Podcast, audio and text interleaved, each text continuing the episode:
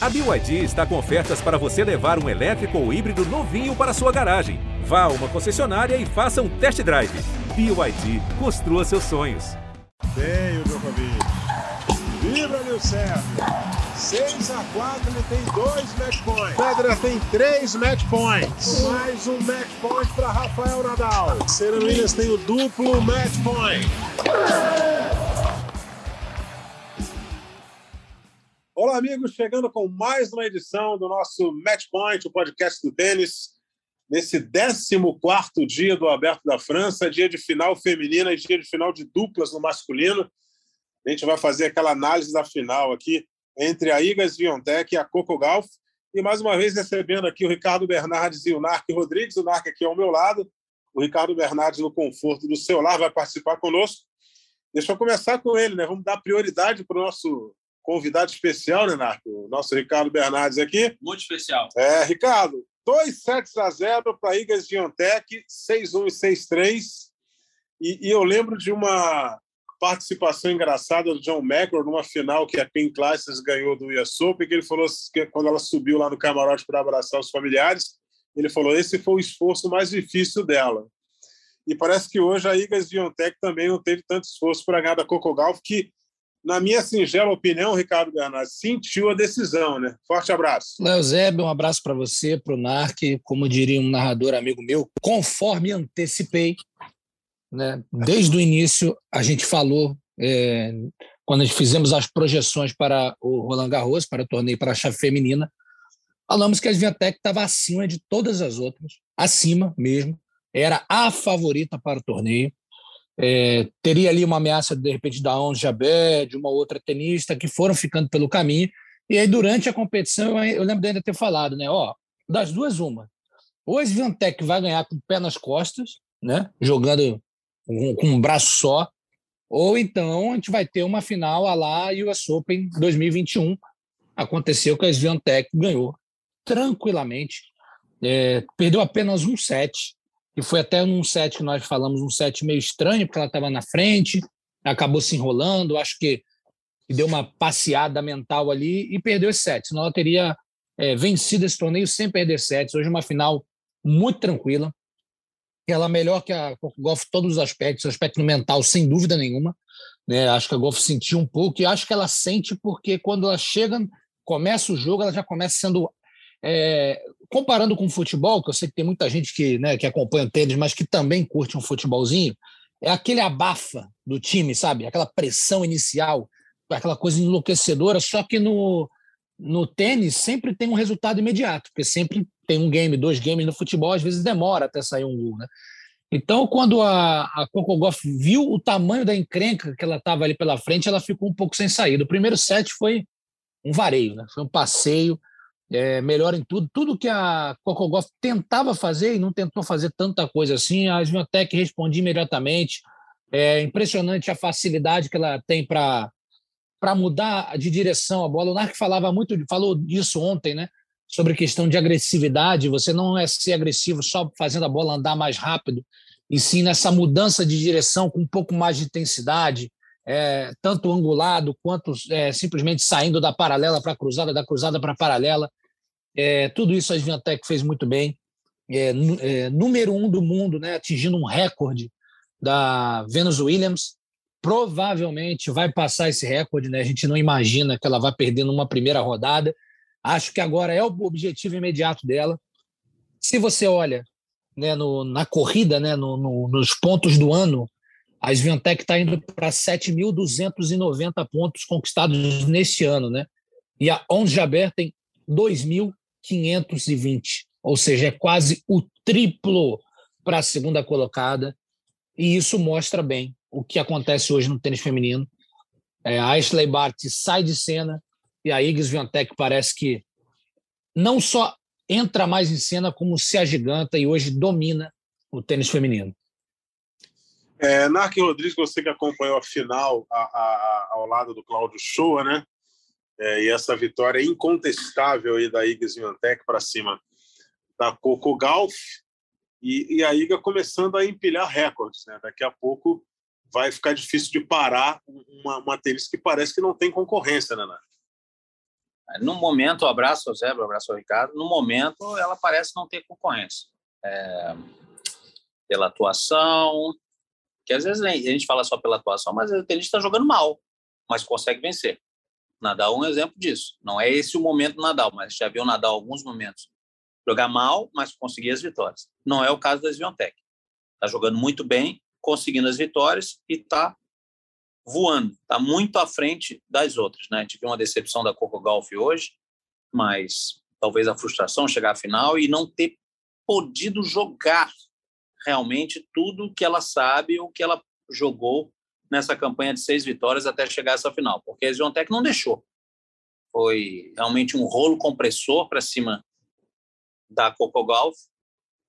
Esse número que o, que o Ricardo trouxe é muito, mas muito significativo, porque isso mostra aí sim um período de dominância grande, porque são três vezes mais pontos.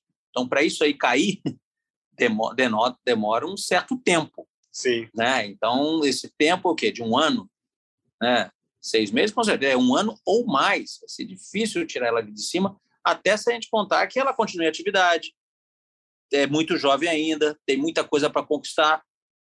É incrível, incrível realmente. A, a, não, vou, não vou dizer nem pelo que ela está jogando, a diferença dela para as outras jogadoras. Isso realmente está impressionando bastante. Portanto, aí, tranquilamente, a Iggy Swiatek conquistando o título Roland Garros, o bicampeonato eu... dela. E, Ricardo, acho que tem, tem caixa para mais, né? Não, com certeza. Eu ia dar esse dado, né? Porque eu citei há pouco, como o Narc falou aí, três vezes mais a quantidade do, do ranking do ano, né? No, no, live do, da corrida. E se a gente for transportar isso para o, o, o antigo ranking de entradas, né?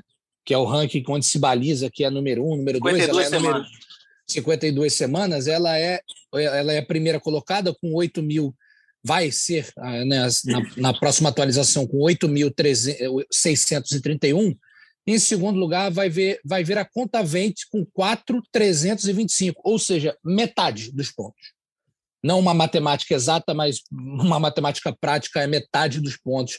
É a diferença dela, que é enorme. E, e assim, considerando que ela fez um 2021 um bom ano, mas um ano sem o mesmo brilho que tem apresentado até aqui, é, a tendência é que ela some mais pontos e talvez essa diferença até aumente, o que choca. E, e choca pelo nível de jogo, pela maturidade. Eu acho que essa talvez seja a palavra, né? É, lembrando que é o segundo título de, de Grand Slam da Iga, né? Ela já tinha vencido o Roland Garros, só que agora lá era uma surpresa. Foi uma coisa surpreendente, uma menina que apareceu jogando muito bem. Agora continua sendo uma menina, 21 anos de idade, mas de uma maturidade dentro de quadra, de uma serenidade. Ela, ela dentro de quadra, ela mostra que ela sabe exatamente o que ela está fazendo, nada é aleatório no jogo dela, as trocas de bolas são intensas, quando ela tem a oportunidade, ela agride um pouco mais, ela não é aquela tenista, digamos assim, de, de definição imediata, ela é de construção, mas uma construção muito inteligente, e está jogando um tênis de altíssimo nível, e pelo que a gente tem acompanhado, né, a gente falava sobre isso, ah, com a Bart saindo, é, iria equilibrar um pouco mais as coisas, porque a Bart estava sobrando. Agora já, eu já fico me perguntando: se a Bart não tivesse saído, será que já não teríamos um duelo tão interessante entre duas que estão dominando? É claro, o tênis muda muito rápido, né? Assim como a gente estava há três meses, né, desde quatro meses, desde a Austrália até aqui, pensando: nossa, o que vai ser do tênis feminino sem a Bart? Quem vai reinar?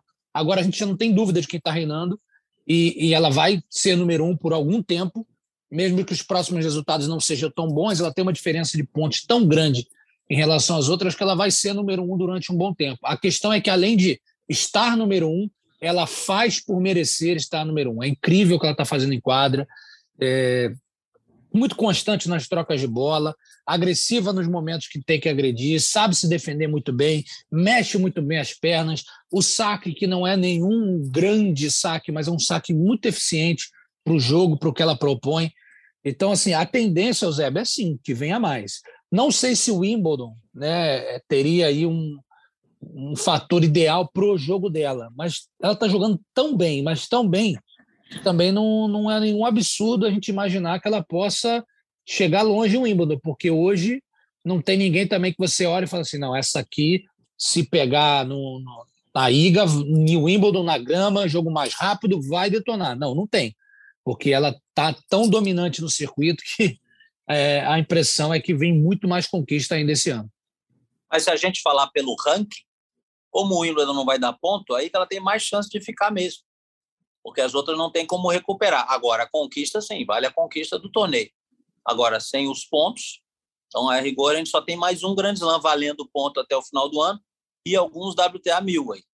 E aí sai da grama, onde, de certa maneira, é fica um pouquinho imprevisível, vamos dizer assim, né? porque sempre o Wimbledon sempre nos reserva algumas surpresas, mas depois volta para a quadra dura, onde ela gosta de jogar e o jogo dela anda muito, né? Porque aquela bola mais reta, ela adora jogar na quadra Agora, vai ter mais concorrentes quando andar, quando o circuito caminhar para quadra dura. Mas, de qualquer maneira, está navegando em, em, velocidade de cruzeiro, em águas Sim. tranquilas, mansas, a Igas Biontech. É, tivemos também, né, só para a gente finalizar, e que final de duplas masculina, né? É, o Ivan Dodig ao lado do Austin Krajcek, Dodig croata, Krajcek americano, enfrentaram na final Marcelo Arevalo de El Salvador e o Jean-Julien Roger da Holanda. E que virada espetacular, né, Nark? É, o Dodig e o Krajcek tiveram três match points. É, o Roger e o Arevalo salvaram. E, e, até aquele momento do jogo, o Dodig e o, e o Krajcek tiveram dez oportunidades de quebra, sendo que dessas dez, três foram match points. E na primeira chance de quebra, no terceiro set, para o Arevalo e para o Roger, eles conseguiram a quebra e mantiveram o saque até o final e conquistaram o título de Roland Garros. E que conquista, né? E jogou demais também o Marcelo Arevalo. Aquela história da eficiência, né? Eles tiveram 10 breakpoints, sendo que três, como você bem lembrou, três match points, não aproveitaram. O único que tiveram, aproveitaram o Arevalo e o Roger e chegaram à final é, perdão, uma vitória não foi só uma vitória maravilhosa, fantástica, foi emocionante, né? Tal a felicidade deles, né? Um é de Curaçao, o outro é de é, El, Salvador, Salvador, ou seja, países com pouquíssima tradição é, no tênis. O Roger chegou a jogar pela Holanda, né? Em alguns anos aí pela Copa Davis e El Salvador hoje já tem o seu maior tenista da história, que é o Marcelo Arevalo, então foi realmente emocionante a vitória. Em relação ao jogo, o Dodig é um jogadoraço de dupla, jogadoraço. O Kradchek é um bom jogador, mas é ansioso. É bom lembrar que desses três match points, em dois a bola entrou em jogo depois da devolução de saque, porque foram match points no saque da dupla adversária, entrou em jogo e ele muito rapidamente foi para uma loteria, tentar adivinhar a bola e levou a passada o Kratchek. Então ali não, não tem como saber, né? Não temos como saber, mas eu achei ele ansioso. Vai ser um ótimo jogador e a parceria vai continuar e, obviamente, eles podem se classificar para o FAS. O Arevalo e o Rogério disseram ali no final, depois, desde que decidiram jogar juntos, treinaram bastante em Miami. O Roger, com essa vitória, passa a ser o jogador mais velho a vencer um torneio de Grand Slam, 40 anos de Entre idade. simples e duplas, né? né? E ele tem o Arevalo com 31 anos de idade. E até falou, você referiu ao garoto que acreditou em mim, tudo, o Arevalo, né? Então, o Arevalo tem uma carreira enorme ainda como duplista, é 31 anos na dupla, é uma criança ainda quase, é um jovem. Né? E o Roger até falou emocionado, a gente não sabe, eu estou 40 anos, é, se quando vai ser meu último jogo, né? Quanto mais tempo me resta jogando tem, mas é muito bom poder estar ali naquele estádio, que é um dos maiores estádios do mundo, ganhando aquele título. Foi muito legal. A, a, a semana de premiação foi um pouquinho longa, porque eles falaram demais, mas foi bastante emocionante foi legal. E o jogo foi fantástico, lembrando, três horas de. Olha só, hein? Quando é que a gente vê um é, jogo de dupla com três horas de duração? Jogo realmente muito longo. O Ricardo tá, tá, tá em boas mãos o título de duplas, né? Olha, tá sim, Eusébio, e gostaria também de ressaltar que Rafael Matos e o Berger Hernandes perderam para a dupla campeã, né? Sim. Eu lembro que o jogo deles no primeiro set foi um jogo muito parelho, muito equilibrado. É, onde o, o, os dois agora campeões de Roland Garros estavam com uma energia muito muito forte assim uma intensidade impressionante é, queria ressaltar também que, a, que eu já vi o, o Marcelo Arevalo jogando E vou dizer aonde? Rio de Janeiro 2007. Ele, ele veio para o Pan-Americano ao lado do irmão, ele ainda era um garoto, acho que ele tinha 16 anos, algo assim, era muito jovem. É, o irmão era um pouco mais velho e eles jogaram o torneio a chave de duplas aqui no Rio. É, isso me chamou muita atenção. Eu sempre lembrava dos nomes, porque eram dois irmãos de El Salvador. Então, ele já teve por aqui. A, a, a, é, me lembra um pouco a conquista guardada de devidas proporções, né? É, de Mônica Puig, por um país né, que não tem nenhuma tradição, um país ali do, é, da América Central. A gente sabe todas as dificuldades. El Salvador é um dos países mais violentos do mundo, e olha que a gente fala de um bem violento, né? Então, assim, é, é, óbvio que a base dele foi feita nos Estados Unidos, né? Ele jogou, ele nasceu lá, começou a jogar tênis em Salvador, depois foi para os Estados Unidos. Mas uma conquista muito legal. Eu dei uma passadinha nos portais aqui, né, na, na internet de El Salvador. Obviamente, ele é capa de 80% dos, do, dos portais, né, destacando essa conquista espetacular. E, e, e que o, o Narc descreveu bem, né? Aproveitaram a, a, a, oportunidade que tiveram, né? O jogo, boa parte do tempo, estava mais para o lado de lá, né? E na chance que eles conseguiram ali a quebra no, no terceiro set, não fecharam a porta de vez, uma conquista muito bacana. Um jogo assim, né, Eusébio? Longo, disputadíssimo, talvez uma das finais aí mais longas de duplas, né? Que tivemos recentemente. Exatamente. Então, definida no terceiro set com a vitória do Marcelo Arevalo e do Julien Roger da Holanda. É, amanhã a gente vai estar de volta aqui para o nosso último podcast é, de Roland Garros, né? Amanhã, dia da final masculina de simples, a partir de 10 da manhã aí com bola em movimento, Rafael Nadal e Casper Ruud, mas antes estaremos ao vivo às seis e meia da manhã com a final de duplas no feminino a Coco Gauff ao lado da Jéssica Pegula, dupla totalmente americana, contra uma dupla totalmente francesa, que é a Caroline Garcia e a Mladenovic, Cristina Mladenovic, é, representando a França. Esse jogo pode ter um apelo muito grande, porque tem uma dupla francesa na final e o público vai estar lá para apoiar. King Cup. Virou. Na Felipe Chatrier. É. França contra é. Estados Unidos. e será que dessa vez vai ser... Será que dessa vez vai ser a vez da Coco Golf sorrir dessa vez e não chorar, como foi após o jogo hoje? É. Vamos agora. O jogo não é fácil, não, que essa dupla francesa entrosadinha e a Mladenovic joga muito tênis. Coco Golf ser... já é, fez a final do US Open, lembra? Que ela ganhou por desistência lá da Luiz Stefani na série. Isso, exatamente. Depois então, foi é, vice-campeã. A Coco está tá, tá indo para o número 5 de duplas, né? Eu não sei se, se ela ganhar, se ela sobe um pouco mais, mas com resultado de momento, eu vou até dar uma olhada aqui com resultado de momento, ele é número 5 do ranking de duplas. Olha que coisa fantástica. E se ganhar, estou olhando aqui, vai para número 3. Olha só né? como. Então tem bastante como... coisa em jogo, né? E a Mladenovic já está mais final da carreira, né?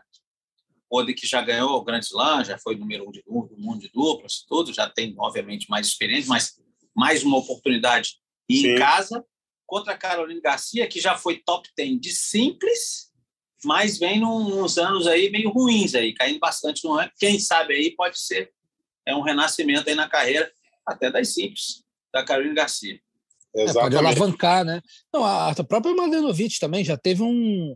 um ela, ela, nem está tão, tão no final da carreira assim, não, Ela está com 29 anos, é porque, é, como a gente fala do, do tênis, no tênis feminino, tudo bem, pode até ser considerado, mas se ela quiser, ela ainda tem um, uma estrada pela frente, né? Sim, mas então, ela está com um ranking baixo de simples, não? Está baixíssima, ela caiu muito, ela está no ranking está mais de 200 do mundo. Então ela, ela caiu nos dois, na verdade. Então está né? então, mais para dupla, está mais para dupla é. E ela já foi top 10 nos dois também, é bom, é bom lembrar isso aí. É. que é uma é, coisa e, também, um feito gigantesco. É, e recentemente ela veio de conquistar um, um WTA 125 jogando com a Bia Haddad Maia, em Paris, né? um preparatório para Roland Garros. Sim.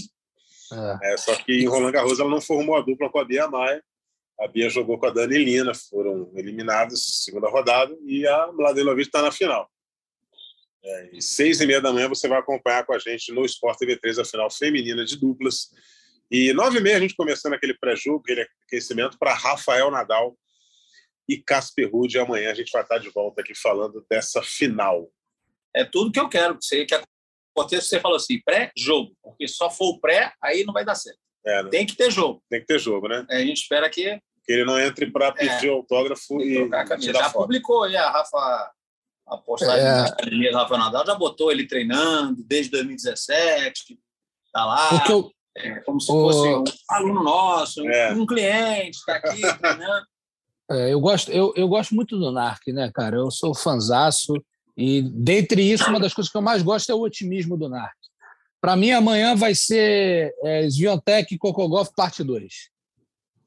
Vamos... Em, cinco, sets, né? É, vamos aguardar. Sviontech e Cocogolf em cinco sets. Melhor de cinco. Melhor de cinco. Exatamente. Eu também acho. Tá bom, então. Então, amanhã estaremos de volta com a última edição é, especial do nosso podcast o Match Point durante o Roland Garros. É, depois de Roland Garros, o Match Point volta à, à, sua rotina normal, as gravações toda semana, todas as terças-feiras, até o torneio de tênis de Wimbledon. Em Wimbledon a gente volta com as nossas edições diárias.